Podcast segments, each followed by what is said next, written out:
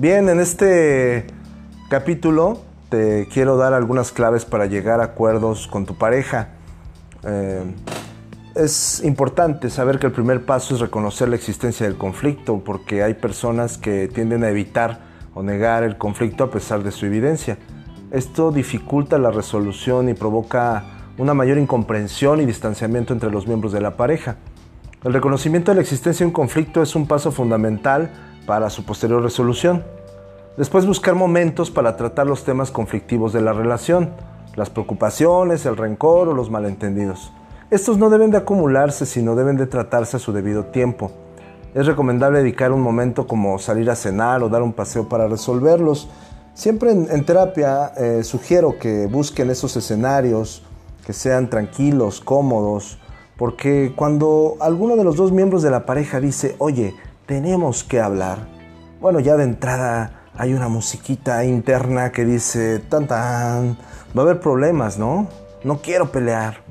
Porque está asociado con momentos difíciles, con momentos tristes o de enojo. Entonces cuando generamos un ambiente mucho más cálido, mucho más tranquilo, pues nuestro inconsciente asocia que es momento de resolver problemas y que no va a ser ninguna tempestad. Por supuesto que la comunicación eh, es importantísima y hay que cultivarla. De base siempre nos va a favorecer para resolver los conflictos. ¿Cuántas veces decimos no quiero hablar para evitar un problema?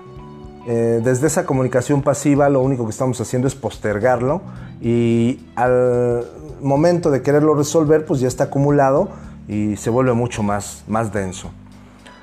Bien, pues una vez ya que detectaste el conflicto y está en disposición ambos de abordar eh, algún tema, les sugiero que no toquen demasiados temas, busquen uno o dos para irlo resolviendo poco a poco, ¿sí? Para no abrumarse con, tantas, con tantos temas.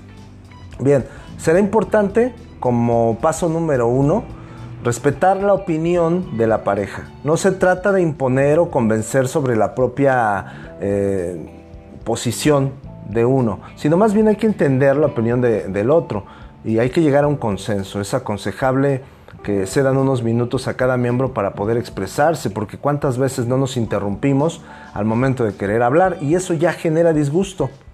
Posteriormente hay que intentar un acercamiento desde la comprensión.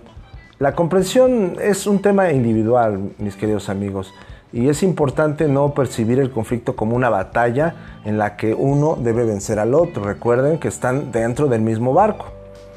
Eh, también eviten la queja y la crítica sistemática porque esto genera un malestar y procura no agredir, procura usar un lenguaje mucho más tranquilo porque debemos aprender a flexibilizar la propia posición y a proponer alternativas viables. Siempre ser propositivo en lugar de criticar, y solamente ver el conflicto, es decir, yo no estoy de acuerdo con esto, pero propongo, ¿ok?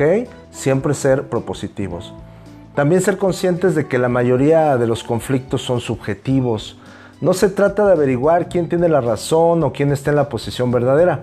Resulta de mayor utilidad aceptar de entrada que cada uno lleva su razón, para que seguidamente establecer esos pactos, ¿no? cediendo y renunciando razonablemente a algunos aspectos. Recuerden que el tema de la razón es un cuento de nunca acabar y todo el mundo creemos tener la razón, pero dentro de la pareja a veces es mejor ceder esta famosa razón, ya que tiene que ver con nuestra percepción. Es decir, es lógico que uno vea las cosas o la situación de una forma y el otro totalmente distinta. Los matices son desde la experiencia vital de cada uno de los integrantes de la pareja. Es muy importante también que se desarrolle la capacidad de autoobservación, puesto que en los conflictos siempre es cosa de dos. Puede ser muy enriquecedor plantearse que podemos cambiar para superar la crisis en pareja. También es muy importante afianzar puntos en común. Puede ser de gran utilidad encontrar aspectos en los que existe un buen entendimiento como forma de reforzar el vínculo. Pasar más tiempo juntos, compartir actividades agradables, y cultivar un buen nivel de complicidad, confianza, intimidad y pasión, pues también es importante. La pasión puede ayudar eh, a gestionar eh, con éxito los conflictos. Así que, bueno, eh, siempre que se trate de resolver estos conflictos, tenemos también por otro lado que nutrir la relación con pequeños detalles. Eh, aquí les voy a sugerir, más adelante les hablaré de los cinco lenguajes del amor de Gary Chapman, que son muy interesantes. Eh, son formas de cómo nosotros expresamos amor. Y en la pareja generalmente se van erosionando al paso del tiempo y creemos que todo está dado y no es así. Eh, todo mundo tiene una nostalgia cuando ha pasado el tiempo y una nostalgia del enamoramiento, de la relación inicial. Y es posible que esto suceda. También hablaré más adelante de, de esta adaptación hedonista, que es cuando la pareja eh, deja de percibir placer. Parece que yo ya no tengo nada que hacer con este hombre o con esta mujer. Creo que nuestra relación se ha acabado. A veces solamente es un proceso de adaptación hedonista en donde el placer se ha terminado, pero también hay muchas herramientas terapéuticas para poder eh, regresar a ese, a ese amor y a ese afecto. ¿sí? Es, es muy importante. Así que más adelante les voy a dar otros capítulos con esta información que les va a encantar. Así que yo soy Yotzer García, búsquenme por favor en redes sociales como Yotzer García y Psicoterapia Creativa Cuántica en Facebook y en Instagram. Hasta pronto.